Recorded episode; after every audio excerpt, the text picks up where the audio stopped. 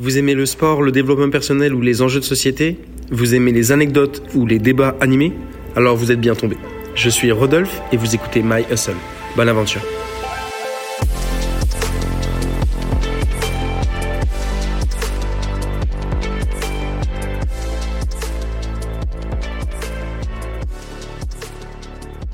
Bonjour à tous, bienvenue sur My Hustle euh, pour un nouvel épisode.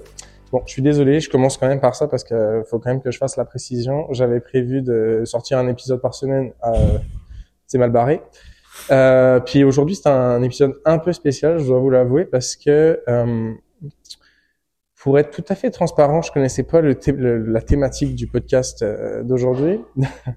puisque Elia m'écrit hier soir à 2h22 du matin pour me dire j'ai la thématique pour demain, puis elle m'en a rien dit. Ce qui fait que je vais découvrir approximativement en même temps euh, bah, la même chose que vous. Donc euh, Elia, bonjour. Hello, ça va? Ça va super. Et toi? Ouais, ouais. Euh, écoute, euh, je te laisse nous annoncer en live l'intitulé du podcast d'aujourd'hui. Du coup, aujourd'hui, je voulais discuter d'un sujet qui revient beaucoup et Mhm. qu'on voit beaucoup dans notre quotidien, qui est Ouais. les, les pensées limitantes et les stéréotypes qu'on a par rapport au sport. Ok. Donc, euh, j'ai fait une liste de questions Mhm. sur lesquelles je veux que tu donnes ton avis. Tu peux être d'accord ou non. Et l'idée, c'est un peu ça, c'est d'avoir ton point de vue et de discuter sur ces points-là. Ok.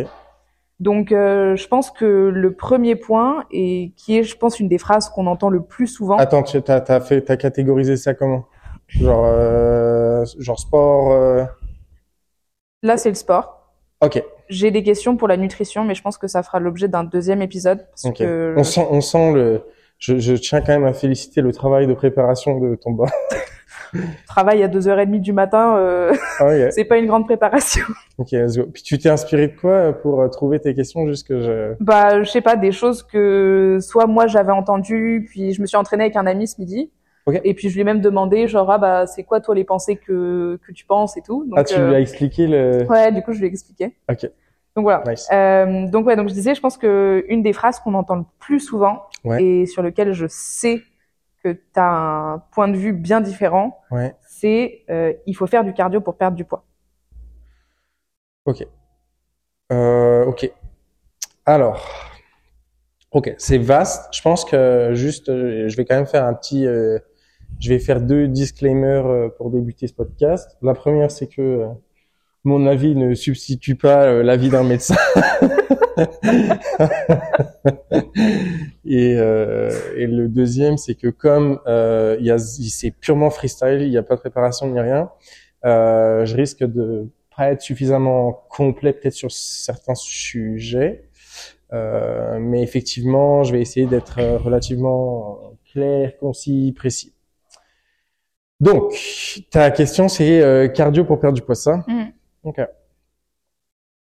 Ah, je, ok, on va pas mélanger ça avec. euh, Est-ce que tu fais aussi référence au cardio à jeun? Non. Non. Non. Ok, Juste, parfait. euh, Juste le cardio. Ok, parfait. Donc, euh, bon, généralement, ce que les gens entendent par cardio, c'est euh, grosso modo, soit les gens, ils ont comme des séances de cardio euh, avant leur séance ou après leur séance, ou alors parfois ils réservent des jours de cardio. Euh, par cardio, la plupart, la plupart du temps, on entend euh, courir. Euh, pour certaines autres personnes, ça peut être, euh, il y en a qui font référence au NEAT, qui est euh, non-exercise Au NIT ou au HIT non, ah, H. c'est deux choses différentes. Ah, ok. ok, ça c'est deux choses différentes. Effectivement, tu fais bien de, tu fais bien de, tu fais bien de, de, de préciser. Euh, bon, en gros, on va considérer qu'il existe, enfin, on va, on va considérer trois types de cardio. Le cardio d'endurance, celui euh, basique. La course, le vélo, tout ça. Voilà. Après, tu as le HIIT, H-I-I-T, donc à, à plutôt à haute intensité. Et ensuite, il y a le NEAT, qui est une forme de cardio, qui est Non-Exercise Thermogenesis, euh, Non-Exercise Activity Thermogenesis. Et ça, ça inclut euh, faire le ménage. Donc ça, en euh, fait, ce ça, c'est toute la partie, euh, c'est toute la partie qui te met en mouvement. Ok, marcher, euh, marcher effectivement, faire le ménage, cuisiner, être debout, bref, tout ce qui peut s'apparenter à une forme d'activité physique extrêmement légère. Mhm. Mais bref, là, on va quand même, se, je pense que tu veux qu'on se concentre sur les, Ouais, sur le en cardio, ouais. Ok, parfait. en fait, au-delà de différencier le cardio à faible intensité et le HIIT, là, en l'occurrence, Mhm. euh, on peut parler, en fait, parce que la question, c'est pas de dire, c'est pas, c'est pas quel type de cardio est le plus adapté, c'est plutôt, en fait, est-ce que le cardio peut être efficace? Est-ce que le cardio est efficace pour la perte de poids? La réponse est oui et non. Alors, comment, par quoi commencer? En gros, oui, effectivement, le cardio, on peut considérer que c'est un moyen de perdre du poids, mais uniquement parce que le cardio, C'est un sport. c'est un sport qui fait brûler des calories. Maintenant, on s'entend que, euh, alors j'ai pas les chiffres exacts en tête, mais le cardio fait perdre à, à- de manière, je dirais, équivalente, beaucoup moins de calories que un entraînement de muscu, par exemple. Donc en fait, c'est pas le cardio qui fait perdre du poids, c'est l'activité. Ça, c'est le premier point. Avant même encore euh, ça, pour reprendre depuis le départ, juste faut quand même préciser quelque chose, c'est que la perte de poids ou la prise de poids ne dépendent que d'une seule chose, c'est euh, la balance énergétique. Qui dit balance énergétique dit un calcul relativement simple, input-output. Donc, si tu manges plus que ce que tu dépenses, tu vas prendre du poids, et si tu manges moins que ce que tu dépenses, tu vas perdre du poids. Après, bon, on pourra rentrer, euh, je pense, dans la, partie nutrition plus des questions de qu'est-ce que tu manges, etc. Mais donc voilà, ça c'est la base de la base, ok? Donc, si on part du principe que le cardio brûle des calories, ben oui, naturellement, alors, si tu ta dépense énergétique et que tu n'augmentes pas ton apport énergétique, bah, tu vas perdre du poids. Mais ah, tu pourrais faire, j'en sais rien moi, du tennis, du basket, du football pour un nombre similaire de calories. Ce qui est important, c'est la dépense, peu importe d'où elle vient. Après, ce qui est sûr, c'est qu'une heure de tennis brûle pas le même nombre de calories qu'une heure de cardio. Mais clairement, et c'est là où je pense qu'il y a quand même une erreur, c'est que les gens pensent que le cardio est, euh, euh, Brûle plus de calories ouais, exact. que la muscu. Par exemple, alors que littéralement, euh, c'est deux, trois fois l'inverse, je dirais, tu vois. Et est-ce que tu penses que ça c'est dû au fait que les gens ont ce sentiment parce qu'ils transpirent plus en faisant du cardio? Ouais, alors je pense qu'il y a ce qu'il y a aussi, il y a effectivement, il y a un peu ce côté-là, euh, parce que c'est ce que, tu sais, on parlait de, on parlait des, on peut parler, sais, comme par exemple des ceintures de sudation. Mm. Ok, genre pendant longtemps, tu trouvais ça chez Decathlon, cette espèce de ceinture noire là que tu mets Mhm. autour du bide là, et euh, tu fais, tu la mets, alors pendant ta séance ou euh, tu la mets pendant ta séance ou euh, comment dire, de, de, de, de- d'entraînement ou même euh, quand tu te mets sur un tapis, puis quand tu l'enlèves, c'est rempli d'eau, puis là tu te dis ah c'est cool, j'ai perdu beaucoup d'eau, donc je vais me perdre du poids. Sauf qu'on va quand même distinguer la transpiration, euh, la perte de poids et euh, la perte de calories. C'est vraiment trois phénomènes entièrement différents. Euh, c'est un peu comme ces gens qui s'entraînent en kawaii. T'as déjà Ouais. vu ça? Il y a des gens qui pour s'entraînent. transpirer plus ils viennent puis ils s'entraînent en kawaii au-delà de, du, au-delà du fait que oui, ça peut réchauffer un petit peu le corps, euh, ça n'a pas forcément d'intérêt spécifique. Mais en fait, ouais, le truc c'est que les gens associent beaucoup transpirer à beaucoup per- grosse perte de calories et donc perte de poids. Mm. Sauf qu'en fait, euh, bah, c'est pas ça. Plus tu, tu peux parfois tu peux avoir, tu peux réaliser des activités, beaucoup transpirer, perdre beaucoup d'eau et pas forcément perdre beaucoup de poids non plus, tu vois. Mm. Donc, en fait, le problème c'est que on se concentre pas sur le bon point.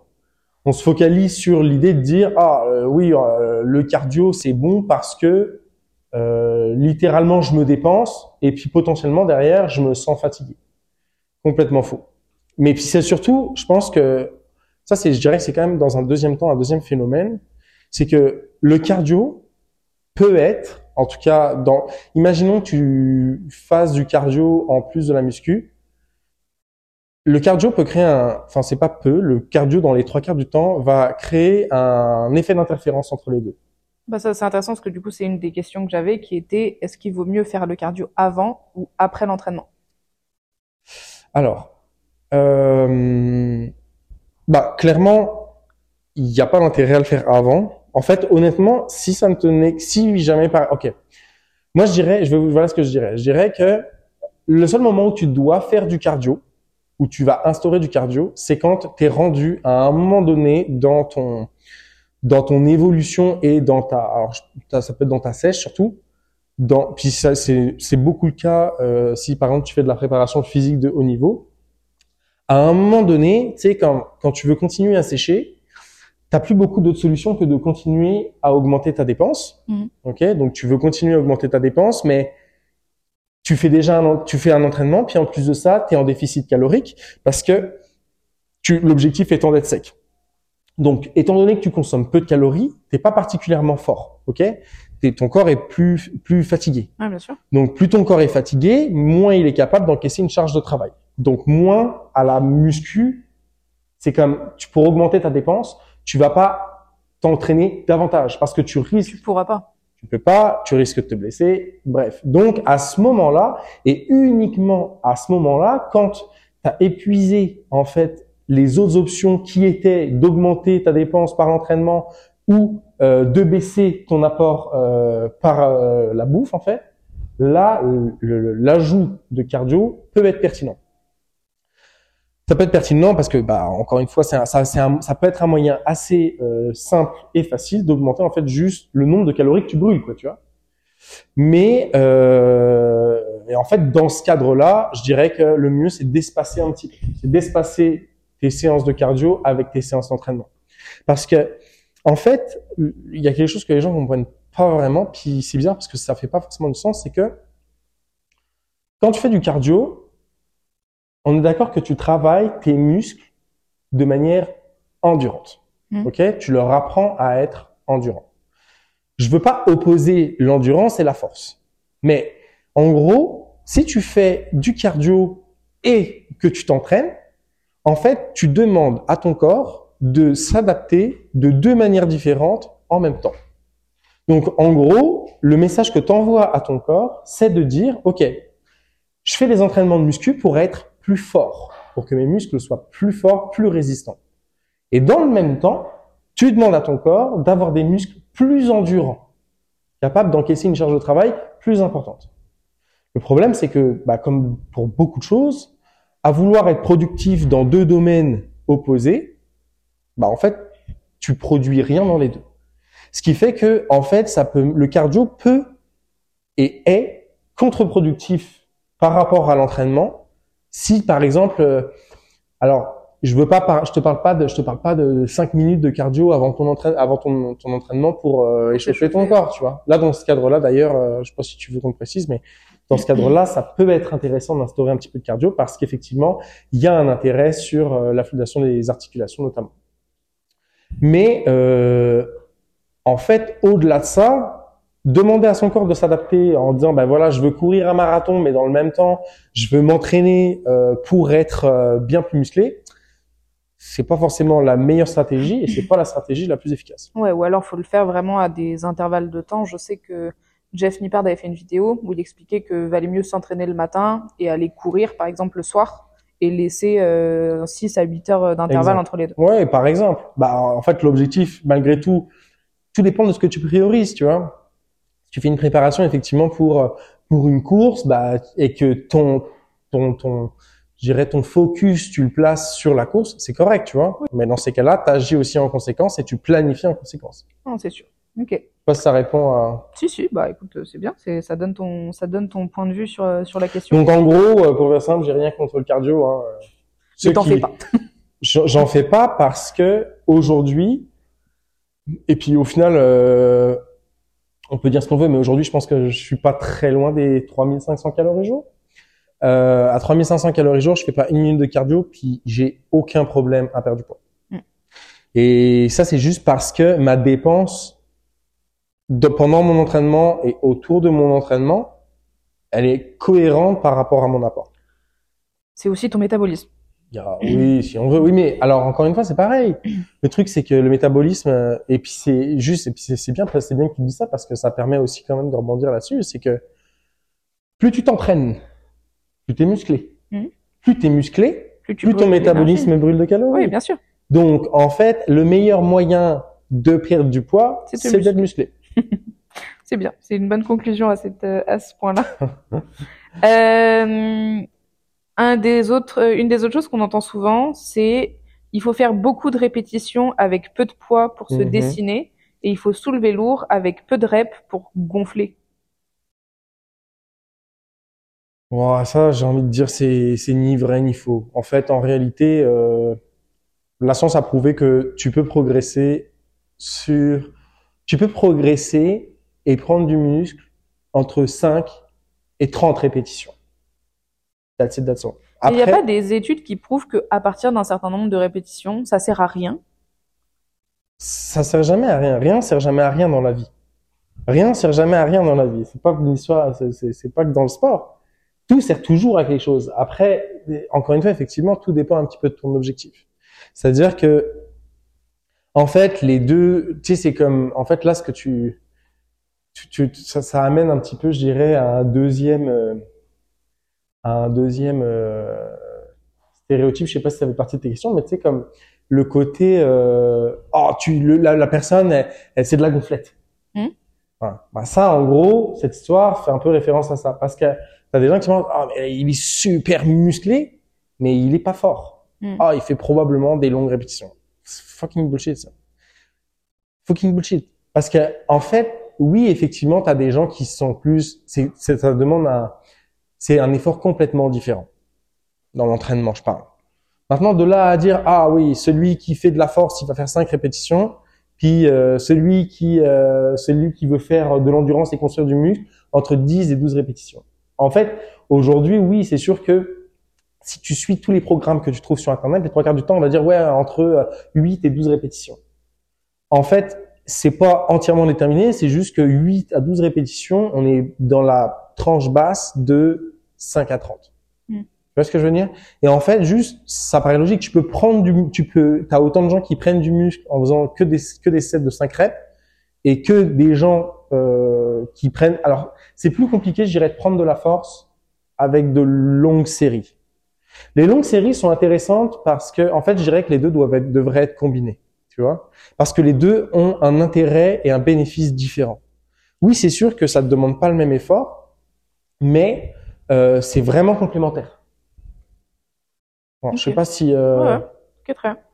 Je pense que un des, un des autres points que, que j'avais qui est un peu similaire à celui-là, ou qui se Ouais. rapproche, Ouais. c'est que souvent, surtout en tant que fille, on dit, euh, ouais, mais soulève pas trop lourd parce que euh, ça va te faire ressembler à un mec. Ah ouais. Ouais, ça c'est vrai que c'est un truc qu'on entend régulièrement. Euh, alors, déjà, je vais vous dire un truc, au risque d'en décevoir certaines d'ailleurs, avant qu'une nana ressemble à un mec. hmm.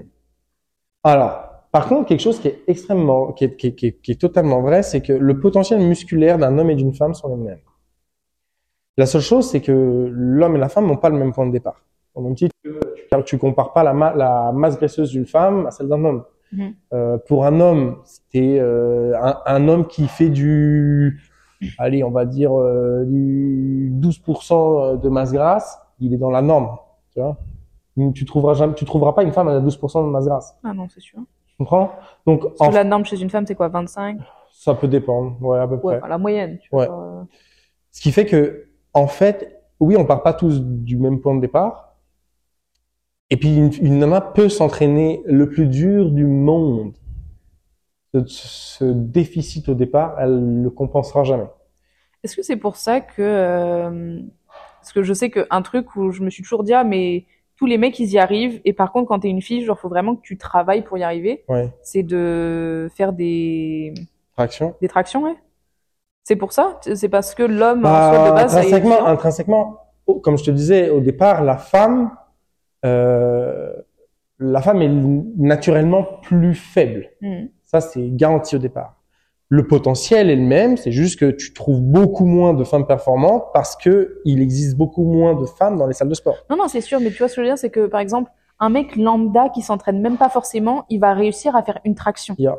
Alors qu'une fille lambda, si elle s'entraîne pas, c'est impossible de faire une traction. Alors tu vois ça, ce que je veux dire? ouais, mais alors là, là, c'est une autre discussion parce que tu fais référence à la composition, euh, la composition physique d'un homme et d'une femme. La composition des fibres d'un homme et d'une femme sont pas forcément les mêmes. C'est-à-dire? Ok. Euh, alors, ça va me, ça me, ça me replonge dans dans les dans les cours de physique. Mais en fait, en gros, pour faire simple, euh, dans un muscle, tu as trois types trois types de fibres. Mhm. Les fibres de type 1, les fibres de type 2A et les fibres de type 2B. Ok Tu as les fibres qui sont plus endurantes. Parmi ces trois-là, tu as celles qui sont plus endurantes et tu as celles qui sont plus de force. En gros, pour faire simple, les fibres, les fibres endurantes, elles sont pas capables de soulever lourd, mais par contre, elles peuvent soulever longtemps. C'est souvent quelque chose que tu retrouves, euh, euh, par exemple, souvent les mollets sont plus, sont les, les, les, les gastrocnémiens sont plus souvent composés de fibres lentes que de fibres rapides. Par contre, et à l'inverse, du coup, les fibres rapides et qui elles sont, qui donc se retrouvent dans un muscle et qui elles se contractent euh, sous la sous la force, mais qui sont beaucoup moins endurantes. Ok? Et ben la composition des fibres musculaires dans les muscles des hommes et des femmes ne sont pas les mêmes. Mais alors, dans ce Les cas-là, femmes sont, par exemple, je te donne l'exemple, les femmes sont naturellement plus endurantes que les hommes. Ce qui fait que, par exemple, même si l'entraînement des hommes et des femmes, si une femme respecte l'entraînement d'un homme, il n'y a pas de problème avec ça, puis inversement. les hommes et les femmes peuvent s'entraîner de la même manière. Mais les capacités d'entraînement et de récupération des femmes ne sont pas les mêmes que pour les hommes. mais dans ce cas-là, comment est-ce que tu peux dire qu'on a le même potentiel? Tu peux avoir le même potentiel dans le sens où si tu t'entraînes adapté à ta, à, pas à ta génétique, mais à ton, Profil? À ton profil presque, tu as un potentiel similaire avec un entraînement adapté équivalent. Mais ce que je veux dire, c'est que par exemple, étant donné que les nanas sont plus endurantes, elles ont besoin aussi de moins de récupération. Donc par exemple, je sais pas moi, une nana, elle peut au lieu de au lieu d'attendre, dis une connerie, 72 heures par exemple pour réentraîner un muscle, 48 heures peuvent suffire. Au même titre que les femmes répondent mieux aux séries longues que aux séries lentes. Mais ça va dans la même logique de ce qu'on disait tout à l'heure par rapport à la composition. Ok, très bien. Puis bah du coup, je pense que ça m'amène sur euh, ma question suivante qui est est-ce qu'il vaut mieux s'entraîner trois fois par semaine pendant deux heures ou six fois par semaine pendant une heure? Trois fois par semaine pendant deux heures ou six fois par semaine pendant une heure? Euh, bah en fait, euh, ta question est un peu trop vague. Parce que qu'est-ce que ça veut dire euh, quand tu dis s'entraîner On parle de quoi? On parle de d'entraîner tout le corps. On parle de de, de, de manière euh, plus logique. Je te dirais six fois une heure est plus intéressant. Pourquoi? Six fois une heure est plus intéressant parce que ce qui est important, sur, sur six fois une heure, tu peux décomposer un petit peu plus de volume et c'est surtout que en six fois une heure, tu donnes beaucoup plus de récupération à ton corps aussi. Dans le sens où, euh, ok, si par exemple, on va dire, prenons ton exemple de euh, trois fois deux heures, c'est ça? Mhm. Bon, trois fois deux heures, ok. Ton premier jour, c'est lundi. ok? Tu fais ta première heure. ok? Donc, en plus de ça, dépendamment de ton niveau, au bout d'une heure d'entraînement, tu es déjà plus ou moins affecté, on va dire. T'es d'accord? Mhm. La fatigue est plus là. et Oui, oui, t'es sûr. plus fatigué. ok? Ce qui fait que on va considérer que sur tes deux heures, la dernière demi-heure, ton énergie et ta productivité, elle est malgré tout diminuée. Ouais. Parfait. Maintenant, prends ça, décompose-le et mets du repos entre chaque. C'est-à-dire que théoriquement, si imaginons, je commence mon entraînement du lundi, je suis à 100%. ok? Je commence la deuxième heure de mon entraînement, je suis à 70%. Right? Mhm. Alors que si cette heure-là, je la mets le lendemain, T'es à 100% aussi. Exact. Ok. Donc pour moi, ça fait, je dirais que de 1, ça fait un peu plus de sens. Après, dépend, comme je te dis, tout dépend de comment est-ce que tu construis ton entraînement. Là, si t'es en, si t'es en full body, en euh, PPL, en half body, euh, je te dirais que tout peut dépendre. Bah justement, du coup, c'est ma, c'est ma question suivante. Ok. Je sais que tu es un grand, grand adepte du full body. Ouais. Du coup, bah, pourquoi le full body versus le push-pull legs ou le half? Euh, ok. Puis il y, y en a un quatrième que t'as. Bah en fait, t'as oublié le plus habituel. La plupart du temps, ce que tu vois, c'est des splits. Euh, ok. Ben alors juste peut-être parce que là, je sais pas trop qui est l'audience, mais euh, peut-être définir un peu ce que ça veut dire. Donc full body, bah t'entraînes tout le corps pendant ta séance. Half body, t'entraînes soit le haut, soit le bas du corps. PPL, c'est push-pull legs. Ça veut dire que tu fais, t'entraînes un jour euh, Les Ah. épaules, bah, t'entraînes tous les, pardon, t'entraînes en fait un jour tous les exercices de poussée, euh, poussée, pull, donc tous tes exercices de tirage un autre jour, et enfin les jambes qui elles, tu, que t'entraînes de manière isolée, et puis tu recommences généralement. Ça c'est PPL. Euh, et dernier, il reste, euh, il reste le split. Alors le split généralement, euh, tu viens combiner euh, entre deux et trois groupes musculaires sur ta séance. Oh, Pour moi, c'est un peu le push-pull leg. Enfin, Ah non, pas du tout, pas du tout, pas du tout, pas du tout, parce que euh, sur, t'as des gens qui font un split et euh, ils ont une séance bras. Théoriquement, une séance bras, euh, c'est push et pull dans oui, une seule. ok, je vois ce que tu veux dire. Tu comprends? Oui, oui. Donc euh, souvent c'est pec dos, bras, euh, euh, Ouais. ischio quad. euh, alors après t'as ceux qui euh, font euh, genre pec triceps, euh, dos biceps. euh, bref, il y a plein de compositions possibles. Et généralement ça, ça, ça c'est les gens. ré- C'est drôle parce que dans ce cadre-là, la seule chose qui est intéressante, c'est que les gens ont suffisamment d'intelligence pour euh, travailler euh, agoniste antagoniste. Mais bref, peu importe. Euh, bah, en fait, le full body a beaucoup d'avantages. Alors, le full body. Le full body, lui, il a quand même la réputation d'être destiné au, à la base, on te dit, ah, quand tu commences, fais du full body. Et puis après, plus tu deviens Aguerri. aguerri, et puis plus ah, tu vas te spécialiser. gna, gna. Bon. Donc, déjà, faut s'entendre pour dire un truc. Le full body, je vois clairement pas comment un débutant peut faire un full body pertinent parce que euh, quand tu es débutant, je vois pas comment, quand tu as entraîné, tu as fait un exercice euh, de quad, un exercice d'ischio, un exercice de dos, un exercice de triceps, je vois pas comment tu peux être performant pour faire un exercice de pec derrière. Ça n'a aucun sens. Genre, c'est pas possible. C'est-à-dire que tu n'as pas l'expérience physique et mentale de pouvoir encaisser une telle charge de travail. Hmm. Donc, de base, je comprends pas cette logique. Même si, euh, même si, en fait, on, on- on veut attribuer le full body aux débutants parce que, bon, allez, t'entraînes un peu tout, euh, Hmm. c'est assez général. Tu vois ce que je veux dire? Je comme, euh, en gros, les gens disent, ok, full body égale euh, remise en forme générale. Rien à voir. Bon. Euh, le full body a quand même beaucoup d'avantages, mais un des avantages euh, majeurs, je trouve, c'est euh, la fréquence. Puisque full body dit que si par exemple tu fais un full body, alors tu fais pas un full body trois fois semaine, ok? Mais si tu fais un full body comme quatre, on va dire un quatre à cinq fois, c'est pertinent parce qu'en fait tu viens et dans la même logique que ce que tu disais, ce qu'on disait tout à l'heure, en fait tu viens mettre une charge de travail, une intensité à une fréquence plus importante. Donc en fait, pour le même volume, tu viens juste prendre le volume et le et le, et le splitter. Ce qui fait qu'à chaque fois que tu te retrouves à travailler sur un groupe musculaire, bah, en fait, ton groupe musculaire, il est jamais sore. Hmm. Tu vois? Je sais pas si ça faisait partie un peu de tes questions, le côté des courbatures. Hmm, Non, mais c'est vrai que c'est un bon point euh, à aborder. Genre, euh, est-ce que euh, le fait d'avoir des... Tu sais, il y a plein de gens qui disent, ah, j'ai des courbatures, donc c'est que j'ai bien travaillé. Il y a, alors que littéralement, euh, c'est presque plutôt l'inverse.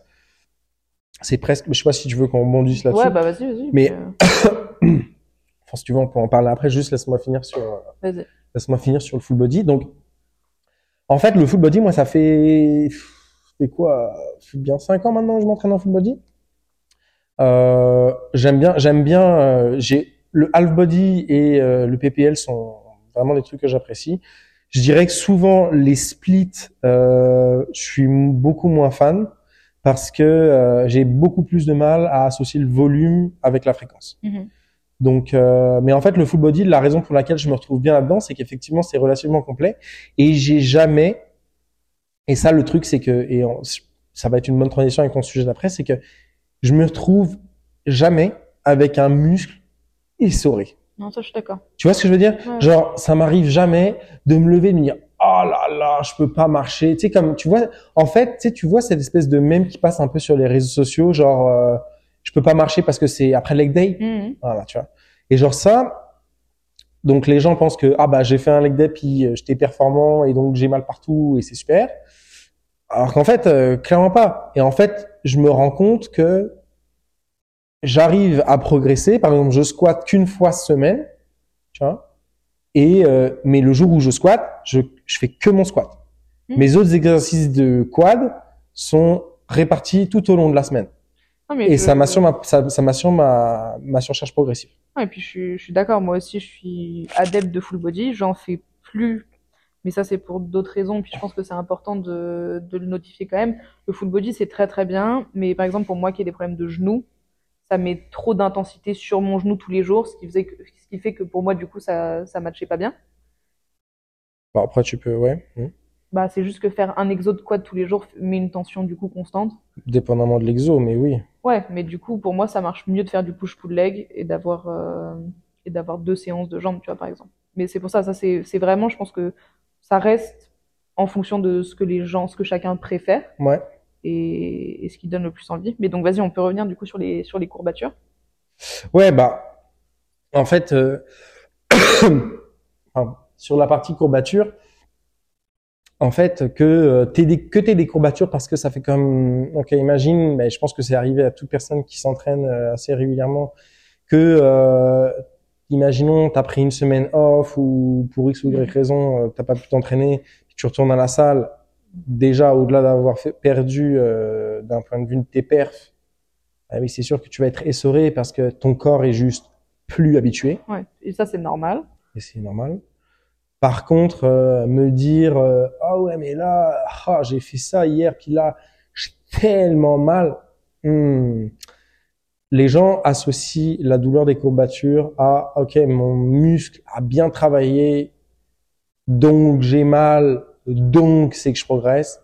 Fuck off bullshit parce que littéralement euh, on, s'entend pour dire que tant que tu es, capable d'assurer une surcharge progressive, c'est que tu avances dans ton évolution. Mhm.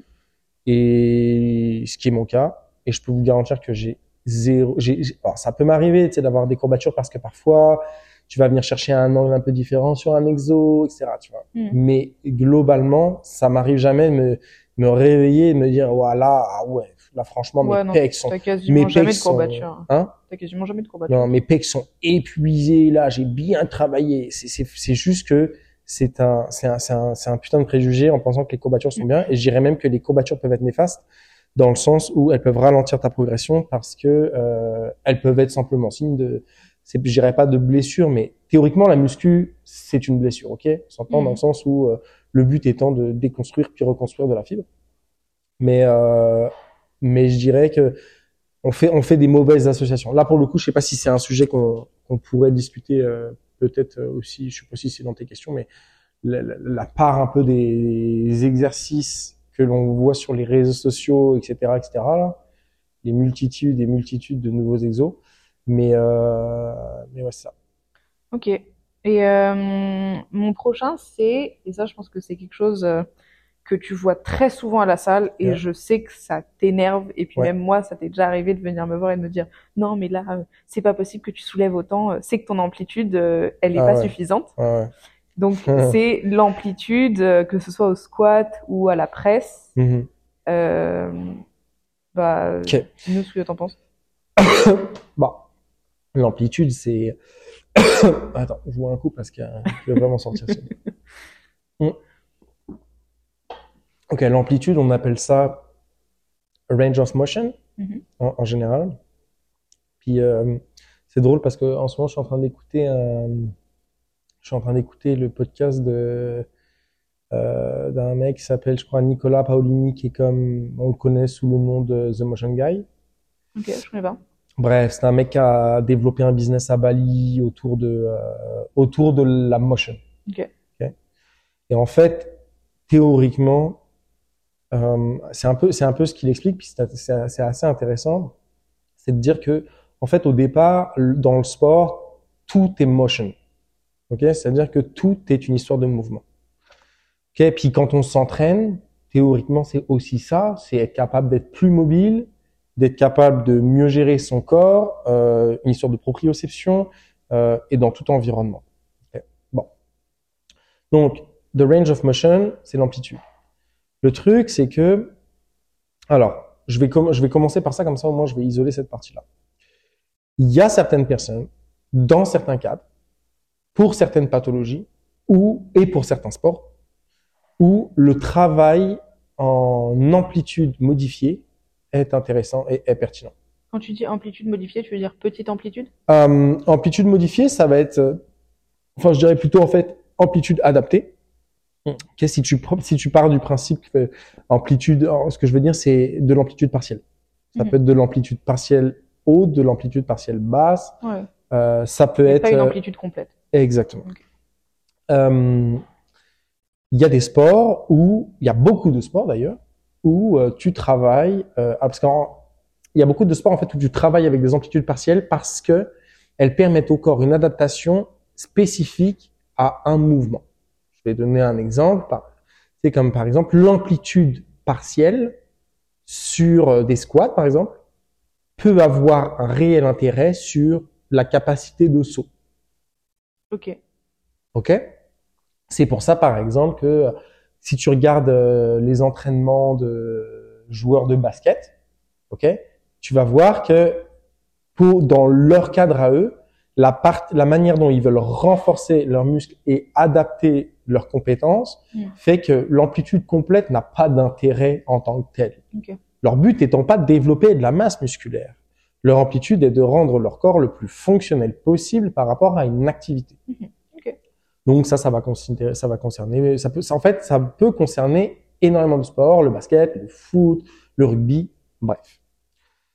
Donc, quand l'amplitude partielle est réalisée dans le cadre d'un, comment on appelle ça, d'un, ah, j'ai plus le terme, d'un, c'est pas, c'est pas un programme, mais d'un programme sportif Mhm. en vue d'une autre activité complémentaire, euh, c'est différent.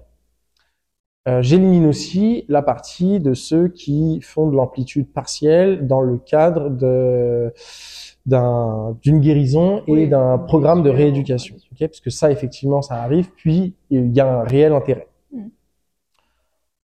Là, j'imagine, que c'est- à mon avis, c'est de cette partie de la population dont je parle, c'est que on s'entend pour dire que si on fait référence à la muscu en tant que telle, c'est un sport où euh, la place de l'ego est vraiment importante. Donc, puis l'ego, comment ça se manifeste? L'ego, c'est euh, littéralement, euh, je me compare aux performances autour de moi. Puis, tu parles du squat, mais c'est un exemple parmi d'autres, hein, parce qu'en réalité, euh, il y a énorme, il y a presque tous les exercices sont concernés. Tu vois. Oui, oui, mais c'est le Mais- squat qui est le plus parlant. En fait, le, le truc, c'est que euh, la- la- ce que les gens comprennent pas, c'est que et pourtant, ce qui est naturellement basique, je pense que ça, c'est vraiment un point intéressant à aborder, c'est qu'il y a beaucoup de gens qui se retrouvent dans des salles de sport puis qui comprennent aucune fucking notion de l'anatomie, savoir comment fonctionne le corps humain. C'est quoi une contraction? C'est quoi une phase excentrique? C'est quoi une phase isométrique? Les gens savent pas. Et en fait, le problème, c'est que du coup, les gens viennent, puis en fait s'entraînent à l'aveugle. Juste, ce qu'ils voient, c'est des poids. Donc en fait, ils mettent des poids sur une barre, prennent la barre sur leur dos, et puis ils font ce qu'ils pensent être un bon squat. Mhm.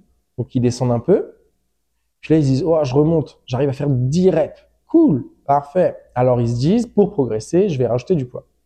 Mais le problème, c'est que, et, et ça pour le coup, c'est quelque chose qui me, qui me dépasse parce que on fait quand même appel à- au sens critique euh, d'une personne. Euh, c'est de dire, mais pour, pour entraîner un muscle, en fait, d'ailleurs, c'est drôle qu'on parle du squat parce que le, on appelle ça les, on appelle ça les jambes de carotte parce que euh, théoriquement, quand tu fais du squat partiel, Mhm. la partie du quad que tu sollicites est celle qui est le plus haut, Ouais. ok? Parce que la- la- l'amplitude que tu l'amplitude que as, elle est essentiellement au niveau des hanches, Ouais. d'accord? Donc le peu d'amplitude que tu donnes dans tes hanches là, ok, fait que tu vas développer le haut de ton quad. La partie basse de ton quad pour pouvoir euh, pour pouvoir en fait faire travailler ton muscle dans son dans sa globalité, dans toute sa longueur, il faut que tu lui donnes l'amplitude dans sa longueur. Mhm. Et en fait, li- li- la notion de jambe de carotte, c'est parce que tu te retrouves avec des gens qui font des amplitudes partielles euh, au squat en l'occurrence, puis qui ont des bons quads en haut, tu vois, sur la partie rattachée Mhm. euh, au bassin. Et puis au fur et à mesure où tu descends, ils ont comme, ils, ça arrive au genou, puis là c'est comme fin comme pas possible parce que la partie, comme le muscle n'est pas travaillé dans sa longueur, bah en fait, euh, tu vois ce que, enfin, je sais pas si tu vois ce que je veux dire. comprends. Et euh, et en fait, la, la, la notion d'ego là-dedans fait que, bah, en fait, simplement, tu te retrouves dans une situation où tu as des gens qui s'entraînent en se disant, je m'entraîne bien, puis je progresse, donc je peux rajouter du poids. Plus tu rajoutes du poids, moins ton amplitude est bonne, parce que Oui, quoi qu'il arrive, ton muscle en lui-même, il se développe pas, et ainsi de suite, et ainsi de suite, et ainsi de suite. Ce qui finit, dans 95% des cas, euh, soit par, bah, en fait, tu progresses pas, et dans le pire des cas, tu te blesses. Oui, donc c'est plus intéressant d'avoir une amplitude complète et de descendre vraiment jusqu'en bas. Sauf dans des, oui, sans- comme- sauf sauf- dans les exceptions. Exact, sauf dans les. Mais, mais là où je trouve ça, euh, et puis c'est surtout que si on sort de, si on sort de la salle de sport, qu'on oublie l'aspect, euh, l'aspect euh, voilà, vraiment euh, workout, Mhm. bah en fait ton muscle est bien plus fonctionnel quand il est habitué à travailler dans son amplitude la plus globale. Ok. Non, ça fait du sens. Tiens. Euh, mon prochain point, c'est il faut faire 10 000 pas par jour. Il faut faire 10 000 pas par jour. Euh, ouais. Il faut faire 10 000 pas par jour. Alors, qu'est-ce que je pourrais dire sur il faut faire 10 000 pas par jour? En gros, tu veux quoi? Tu veux que je te dise quoi? Tu veux que je te dise si je trouve que c'est bien, si je trouve que c'est pas bien, si, euh, Ouais, je si c'est bien, si c'est pas bien, pourquoi 10 000? Tu vois, pourquoi 10 000? Pourquoi pas 8 000? Pourquoi pas 12? Enfin, tu vois ce que je veux dire? En fait, tout est une ba- tout est tout est tout est une notion de référence. Euh, je suis pas particulier. Alors, de un, on s'entend pour dire que euh, marcher, faut pas perdre beaucoup de calories. Bon, Peut-être que j'en vais en décevoir certains, mais bref. 10 000 pas, ça Je crois que j'ai lu la, la meilleure connerie de la Terre euh, sur Facebook euh, dans la semaine qui disait euh, si tu regardes 90 minutes d'un film d'horreur, c'est comme si t'avais marché une demi-heure. J'étais là, genre, Euh, les gens savent plus quoi Tu vois, dire. tu vois, c'est non mais c'est pour ça que c'est pour ça que c'est pour ça que c'est ce que je te disais tout à l'heure. Je pense que tu as tout un tout un volet sur les réseaux et sur euh, les idées reçues. euh. C'est tellement drôle parce que en ce moment, je suis en train de discuter avec euh, je discute avec une nana et elle est nutritionniste et euh, et je disais, tu vois, il y a il y a vraiment un métier que je voudrais pas faire, c'est probablement celui-là. Et pourtant, j'adore la nutrition, tu vois mais c'est un métier que je peux pas faire parce qu'il y a tellement de préjugés que même si toi, t'es diplômé, t'es compétent, les gens sont capables de se retrouver en face de toi et dire non mais je l'ai lu sur internet que euh, Et puis ils euh, pensent que eux ils ont raison et pas toi. et là et là et, et, et en fait se battre tous les jours avec des gens qui euh, pensent avoir raison parce qu'ils l'ont lu euh, sur Yahoo, euh, alors que euh, tu sors d'un diplôme et que tout est basé sur de, sur de la science, par exemple, je trouve ça frustrant. Mais bref, pour revenir sur ton sujet de base, ton truc des 10 000 pas, en fait, donc 10 000 pas, c'est à peu près un peu plus de 7 km, je pense, pour un, des pas moyens, on va dire. Mais en fait, ce il y a, il y a du bon et il y a du moins bon. Le moins bon, c'est que c'est un peu du mensonge dans le sens où euh, c'est un peu comme, euh, je sais pas si tu as déjà entendu ça, mais euh, manger une pomme par jour, euh, ça, ça. Ah oui, ça brûle euh, plus de calories que. Non, non, non, euh, en gros, si tu veux être en bonne santé, faut manger une pomme par jour. Ah, parce que moi j'avais déjà entendu que euh, manger une pomme, le fait de manger la pomme, tu brûles Plus de calories que la automatiquement les, pomme, les calories. que- Bref, on en parlera dans l'épisode sur la nutrition parce que je pense que c'est un bon point à aborder. Mais, euh, mais euh, en fait, le truc des 10 000, des 10 000 pas, là où je trouve ça bien, et c'est comme pour pas mal de sujets, je pense ça d'ailleurs, c'est que euh, ce que je trouve plutôt intéressant, c'est que ça sert, ça peut servir de base de référence pour des personnes sédentaires qui euh, n'ont pas d'activité et qui euh, et à qui ça donne un- une première euh, base de référence. C'est-à-dire que ok ben ils se ils se disent ok j'ai pas marché de la journée j'ai rien fait bah euh, écoute euh, si je dois faire mes 10 000 pas il faut que je fasse 10 000 pas parfait bah je vais sortir prendre une marche tu vois Mhm. je vais aller me balader je vais aller balader le chien je vais aller chercher mes enfants à l'école à pied tu vois il y a plein de petites choses et c'est rien c'est con parce que 10 000 pas c'est un chiffre euh, mais c'est comme tout ça pourrait être euh, 8 000 ça pourrait être 12 000 mais en fait tu te rends compte que honnêtement ça serait intéressant de regarder euh, combien sur sur une population générale combien euh, combien réalise ces 10 000 pas. Puis, honnêtement, c'est pas énorme, c'est de moins en moins. Euh, et c'est inquiétant. Ouais, mais je crois que l'idée, c'est juste, c'est un chiffre qui a été fait pour pousser les gens à marcher, mais je pense qu'en réalité, si tu marches 8000 pas par jour, c'est déjà bien, tu vois ce que je veux dire? Je pense que Oui, mais puis non, mais encore une fois, et puis c'est pareil, ça dépend d'où tu pars. Quelqu'un, si tu me dis, euh, je fais 5000 pas par jour, mais à côté de ça, euh, tu fais euh, une heure de sport, euh, que je sais pas moi. En fait, c'est, on, on part, de- on part d'une population qui fait, qui fait rien. Mhm. Mais c'est juste que c'est un peu, c'est le même concept que manger 5 fruits et légumes par jour.